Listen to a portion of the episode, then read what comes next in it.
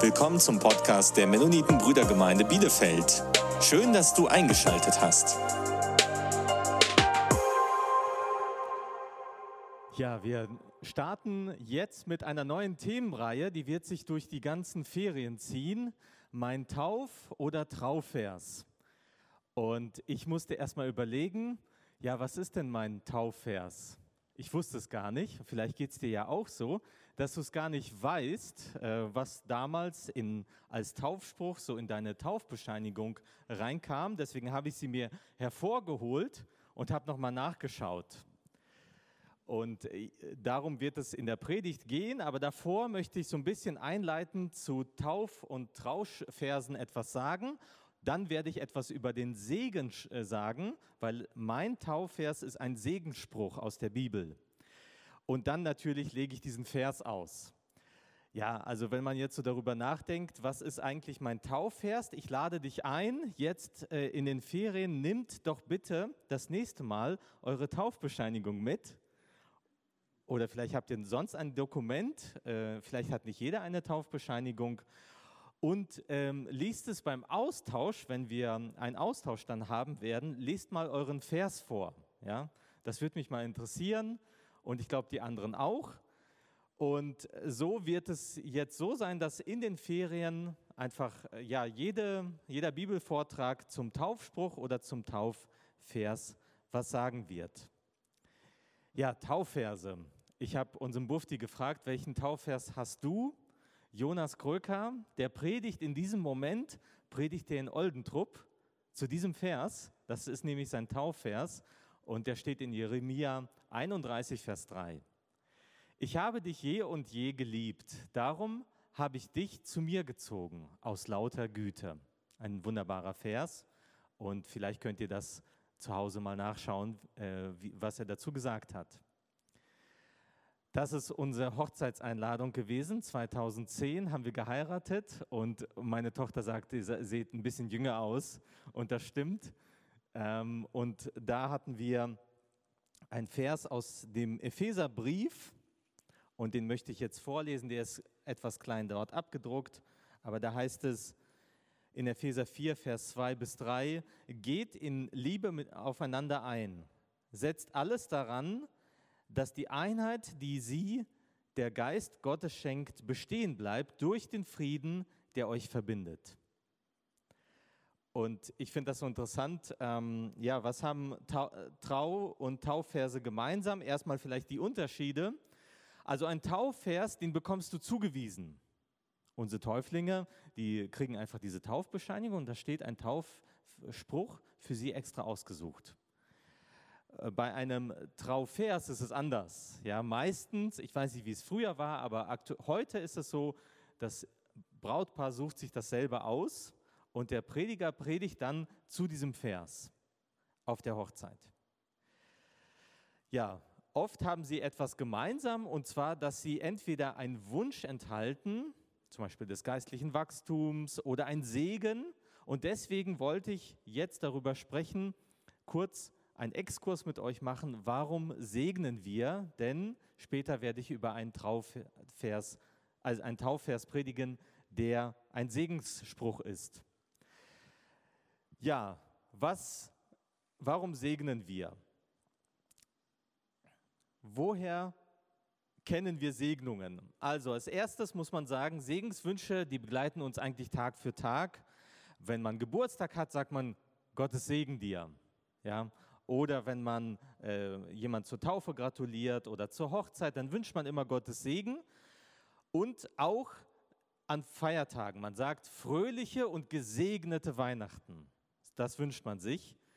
Und wir kennen aber Segnungen auch aus dem Gottesdienst. Also meistens gibt es entweder ein Lied am Ende des Gottesdienstes oder ein Bibelvers, zum Beispiel aus einem äh, äh, neutestamentlichen Brief wir kennen aber auch den Taufsegen. Letzten Sonntag haben wir hier sechs, nee, fünf Leute gesegnet. Den Taufsegen. Wir kennen die Kindersegnung. Wir kennen die Segnung, wenn das Brautpaar heiratet. Dann wird äh, mit Händen für, äh, Hände auf sie gelegt und für sie gebetet. Wir kennen die Einsegnung von Diakonen und Prediger.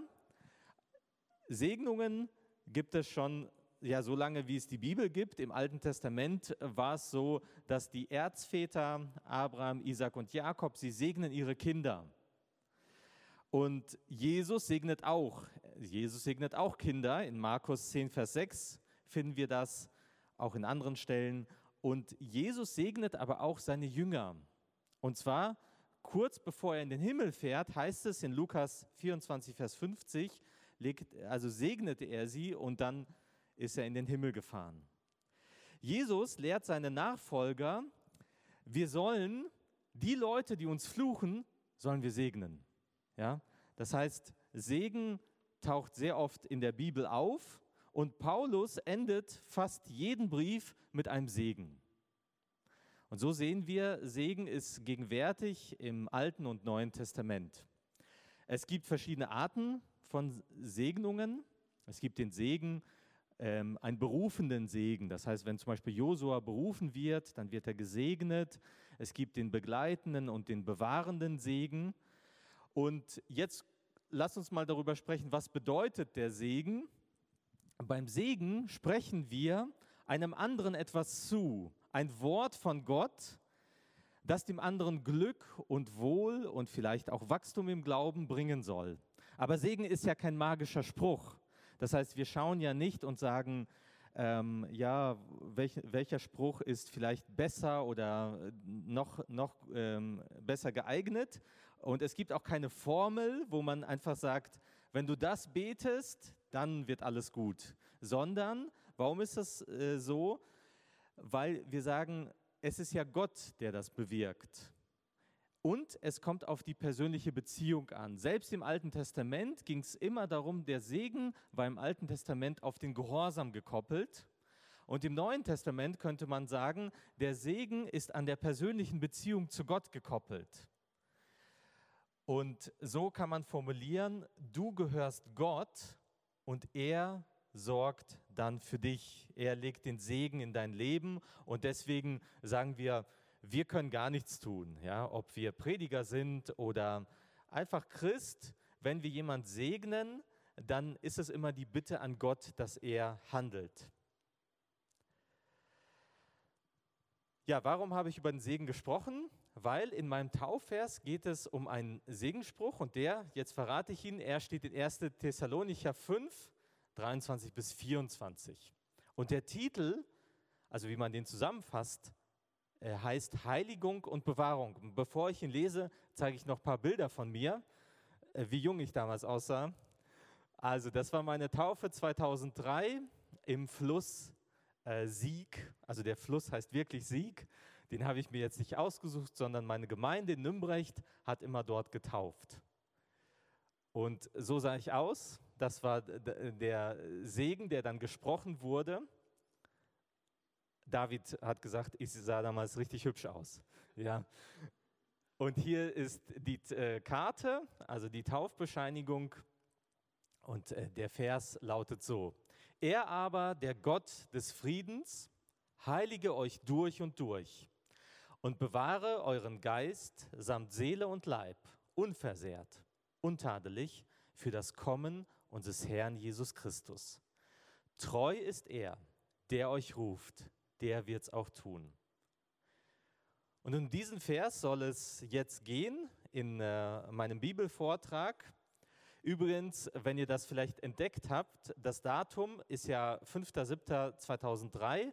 Ich bin jetzt, ja, ab Montag ist es, bin ich genauso alt, nee, die, also praktisch die Hälfte meines Lebens bin ich getauft. So wollte ich das sagen. Ne? Also ihr könnt mir dann gratulieren und auch äh, einen Segen wünschen. Also am Montag bin ich die Hälfte meines Lebens getauft. Bevor wir in den Vers einsteigen, wollte ich etwas über die Gemeinde in Thessaloniki sagen. Also so sieht Thessaloniki jetzt aus.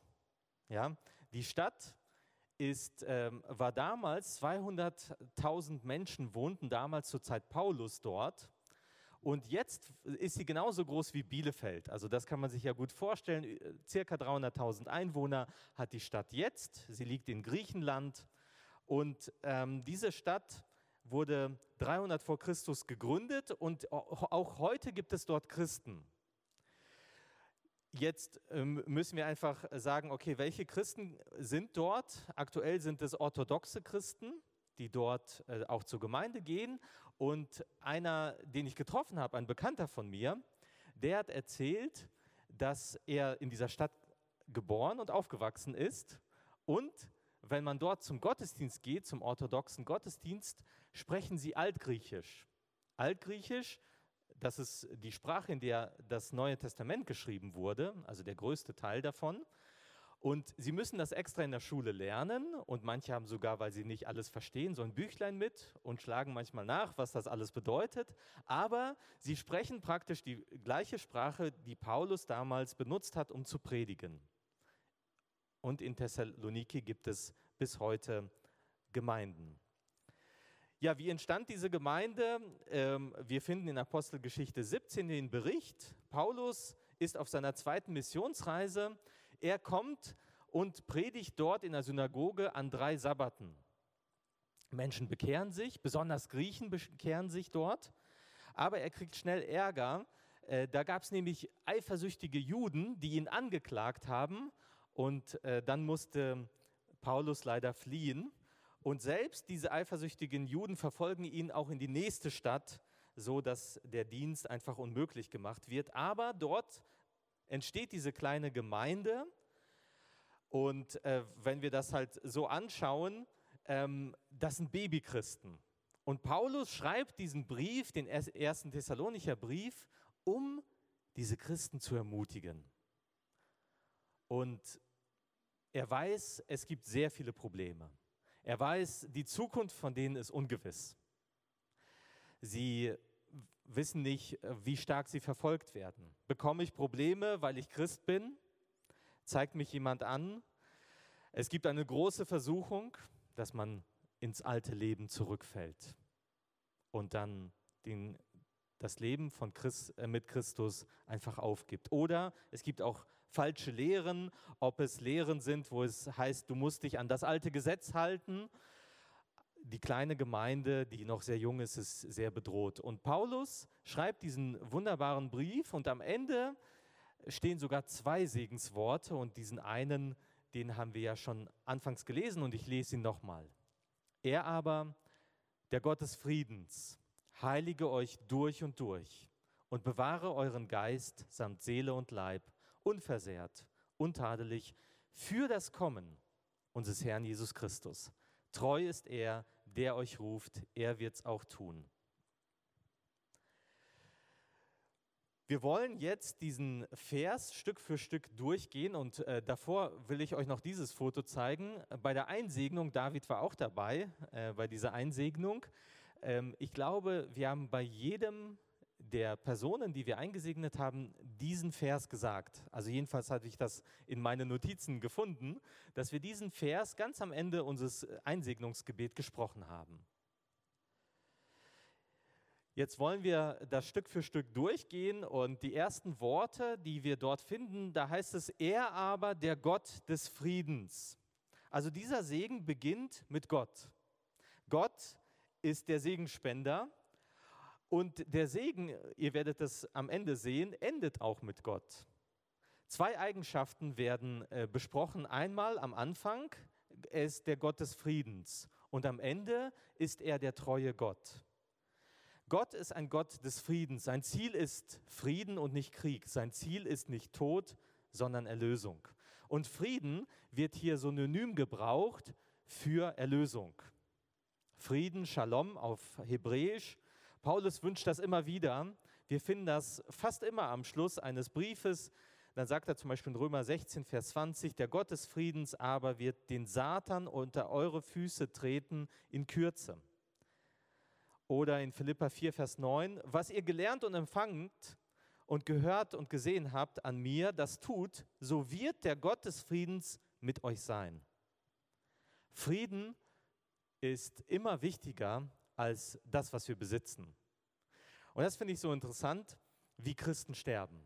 Ja, und ich habe das auf der Gemeindestunde erwähnt, also diesen Mann, Philipp Mickenbecker, 23 Jahre alt, ist gestorben, er war Christ und seine letzten Worte wurden sogar in der Bildzeitung, wurden sie sogar teilweise abgedruckt.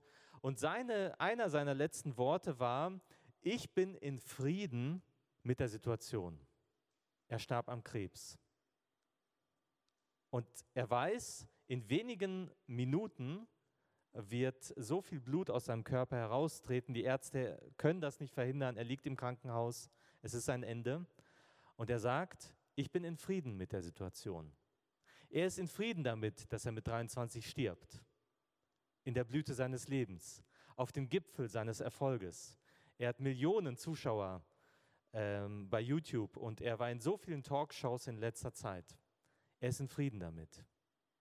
Warum ist er in Frieden damit? Weil er den Gott des Friedens kennt. Dieser Gott des Friedens, er möchte uns heiligen. Und Paulus sagt, der Gott des Friedens aber heilige euch durch und durch. Und ich weiß nicht, ob ihr äh, das kennt, also Unterschied zwischen modernen Möbeln und alten Möbeln. Ich war bei einem äh, Bruder bei uns in der Gemeinde, der hatte richtig schöne alte Möbel und die hat er gut gepflegt und die waren schon 30 Jahre alt und die sahen aus wie neu, ja, weil er sie gut gepflegt hat, aber weil es auch Massivmöbel sind. Heutzutage wird, äh, werden die meisten äh, Möbel mit Spanplatten hergestellt und außen, wenn man sie neu kauft, sehen die schön aus. Aber wehe, du ziehst um oder du ähm, musst äh, die auf einen anderen Stock tragen. Schon kriegen sie Dellen ganz, ganz schnell und ganz einfach. Aber so ein massiver Tisch, wie man das hier im Bild sieht, der hält einige Jahre aus, einige Jahrzehnte. Und manchmal denke ich, ähm, sind manche Christen so wie diese IKEA-Möbel. Ja? Von außen sieht alles gut aus. Und wenn, wenn man das so sich überlegt, also von außen würde man sie anschauen und sagen, ja, sie sehen gut gepflegt aus, sie kommen zum Gottesdienst, sie sind gut angezogen, sie haben vielleicht sogar ihr Auto, vielleicht so eine Tradition, dass sie sagen, am Samstag wird das Auto gewaschen, damit am Sonntag, wenn ich zur Kirche fahre, alles schön ist. Am Samstag wird auch noch aufgeräumt, am Samstag wird noch gebadet, also alles ist schön und sauber und schön, aber wenn das nur äußerlich so ist und innen, der innere Mensch aber vernachlässigt wird, dann ist das nur äußerer Schein. Und Paulus sagt, der Gott des Friedens heilige euch durch und durch. Das heißt komplett, also ganz. Nicht nur außen, sondern auch innen. Und manche der Pharisäer, und das war die Kritik von Jesus, Sie haben sich nur äußerlich schön gepflegt. Sie haben, alle mussten sehen, wie viel sie spenden. Alles haben sie eingehalten, was das Gesetz und die Vorschriften da auch forderten. Aber innerlich waren sie nicht gut und nicht gut mit ihnen bestellt. Die gute Nachricht ist, wir müssen das nicht selber machen. Und wir könnten das auch gar nicht selber machen, uns heiligen, sondern das macht Gott der Heilige Geist ähm, arbeitet an uns und wir finden das in Epheser Kapitel 5, Vers 25. Ihr Männer liebt eure Frauen, wie auch Christus die Gemeinde geliebt hat und hat sich selbst für sie dahingegeben, um sie zu heiligen. Er hat sie gereinigt durch das Wasserbad im Wort. Also Jesus Christus bewirkt die Heiligung in uns und auch die Reinigung. Und deswegen sagt Paulus zu den Christen, sagt er, ihr seid Heilige. Zum Beispiel in 1. Korinther Kapitel 1, Vers 2, an die Gemeinde Gottes in Korinth, an die Geheiligten in Jesus Christus, die berufenen Heiligen samt allen, die den Namen unseres Herrn Jesus Christus angerufen, an jedem Ort, bei ihnen und bei uns.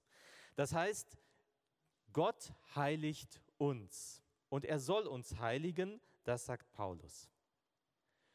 Und das nächste, was wir uns anschauen, ist, und bewahre euren Geist samt Seele und Leib unversehrt und untadelig. Der Mensch besteht aus Geist, Seele und Leib. Und manchmal manchmal denken wir oder manchmal betrachten wir den Körper als zu wichtig. Ja, der Körper ist wichtig. Ähm, manchmal kümmern wir uns mehr um den Körper als um unsere Seele und unseren Geist. Ja, es kann sein, dass du dich immer anschnallst, immer genug Wasser trinkst, immer darauf achtest, dass du und deine Kinder sicher sind. Aber genauso wichtig und noch wichtiger, viel wichtiger ist der Geist und die Seele. Nein, auch die Seele und der Geist sollen bewahrt werden, aber diesen Schutz kann Gott bieten. Und das macht Paulus deutlich. Und bewahre euren Geist samt Seele und Leib unversehrt und untadelig. Warum soll man die Seele und den Leib und, äh, und den Geist bewahren? Das ist der nächste Abschnitt. Für das Kommen unseres Herrn Jesus Christus. Die Thessalonicher in ihrer Verfolgung, die haben sich gesehnt, dass Jesus kommt. Und manche von ihnen haben sogar übertrieben. Sie haben gesagt, naja, wenn Jesus bald wiederkommt, muss ich nicht arbeiten. Dann muss Paulus sie nochmal ermahnen und sagen, ja, ihr sollt den anderen nicht auf der Tasche liegen. Ähm, aber was gut ist, dass sie auf den Herrn Jesus gewartet haben. Sie hatten sogar Angst davor. Was ist, wenn ich schon vorher sterbe, bevor Jesus wiederkommt? Und dann beruhigt der Apostel Paulus sie. Aber es ist schön, dass wir auf dieses Kommen warten. Und es ist schön und dafür beten wir, dafür betet Paulus, dass die, äh, die Thessalonicher bewahrt bleiben mit Seele, Leib und Geist bis zum Kommen unseres Herrn. Und hier könnte man sagen, Paulus sagt ihnen, haltet durch, es lohnt sich. Ja, wie zum Beispiel dieses Bild. Man sieht, dass ähm, einer aufgegeben hat. Ja, er ist kurz davor, ähm, unten im Berg äh, sucht er nach Schätzen. Er ist kurz davor, aber er gibt auf. Und das soll uns nicht passieren. Halte durch, es lohnt sich. Ganz am Ende geht's, wird Gott nochmal stärker hervorgehoben und das Werk, was Gott tut. Treu ist er, der euch ruft, er wird es auch tun. Also die, das Ganze, die ganze Arbeit liegt bei Gott. Gott ist treu. Und vielleicht geht es dir wie vielen anderen Leuten, die ich besuche, also wenn ich ältere Geschwister besuche, die vielleicht kurz vor ihrem Tod sind, also vielleicht ein, zwei Jahre davor, ähm, immer wieder sagen mir die Geschwister, dass sie Zweifel haben. Und das ist auch normal. Ja, Zweifel zu haben, das ist normal. Ähm, so, es geht eher darum, wie man damit umgeht und diese Geschwister, die sagen immer, ich weiß nicht, ob ich alles richtig gemacht habe in meinem Leben. Und dann denken sie vielleicht an Dinge, die längst in der Vergangenheit sind. Viele Dinge sind schon bereinigt. Vielleicht ähm, zweifeln sie daran, weil vielleicht ihre Kinder nicht im Glauben sind. Vielleicht zweifeln sie daran, ob sie alles richtig gemacht haben in der Erziehung. Und immer wieder ähm, kann ich diese Geschwister trösten mit diesen Worten, mit anderen Worten. Warum kann ich sie trösten? Weil Gott es ist, der treu ist. Und Gott derjenige ist, der am Ende uns erretten wird. Natürlich ist es so, dass wir nachfolgen. Natürlich ist es so, dass wir beten, dass wir ein geheiligtes Leben führen. Aber das können wir nur aus der Kraft Gottes. Und nur weil Gott uns dabei hilft, würden wir gerettet werden nicht aus unserem eigenen Verdienst. Manchmal ist unser Leben, man kann sagen, wie eine Baustelle. Ja, und viele hatten ja zu Hause eine Baustelle. Es ist schmutzig. Es ist laut. Baustellen sind kein Ort, wo man sich, äh, außer wenn man arbeitet dort, lange aufhalten möchte. Baustelle ist auch unser Leben. Manchmal fallen wir, manchmal sündigen wir. Manchmal sieht alles nicht perfekt aus. Manchmal sind wir kurz davor, vielleicht aufzugeben. Aber Gott ist treu. Und so hatte ich einmal, als ich eine Beerdigungspredigt gehalten habe, äh, diesen Vers aus Philippa 1, Vers 6. Und ich bin darin guter Zuversicht, Paulus schreibt das aus dem Gefängnis, dass der, der in euch angefangen hat, das gute Werk, der wird es auch vollenden bis an den Tag Jesu Christi. Gott hat angefangen, auch in deinem Leben zu wirken. Du wurdest getauft, du wurdest in die Familie Gottes aufgenommen. Gott wird es auch zu Ende bringen. Denn Gott ist treu. Und das ist etwas, was äh, mich begeistert. Das Ganze passiert, weil Gott äh, tätig ist, äh, am Arbeiten ist. Und ich möchte jetzt diesen Vers nochmal im Ganzen lesen. Er aber, der Gott des Friedens, heilige euch durch und durch und bewahre euren Geist samt Seele und Leib unversehrt, untadelig für das Kommen unseres Herrn Jesus Christus. Treu ist er, der euch ruft, er wird es auch tun. Wie kann man diesen Segen zusammenfassen? Man kann sagen, Gott wird bewahren und heiligen.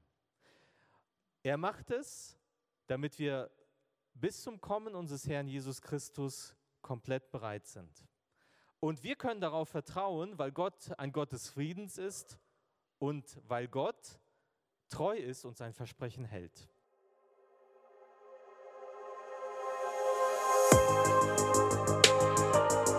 Du willst weitere Predigten hören? Dann besuch uns auf unserer Webseite www.mb-bielefeld.de. Du kannst uns auch am Sonntag besuchen, wenn wir unseren Livestream-Gottesdienst haben. Oder am besten, du kommst einfach in Bielefeld vorbei.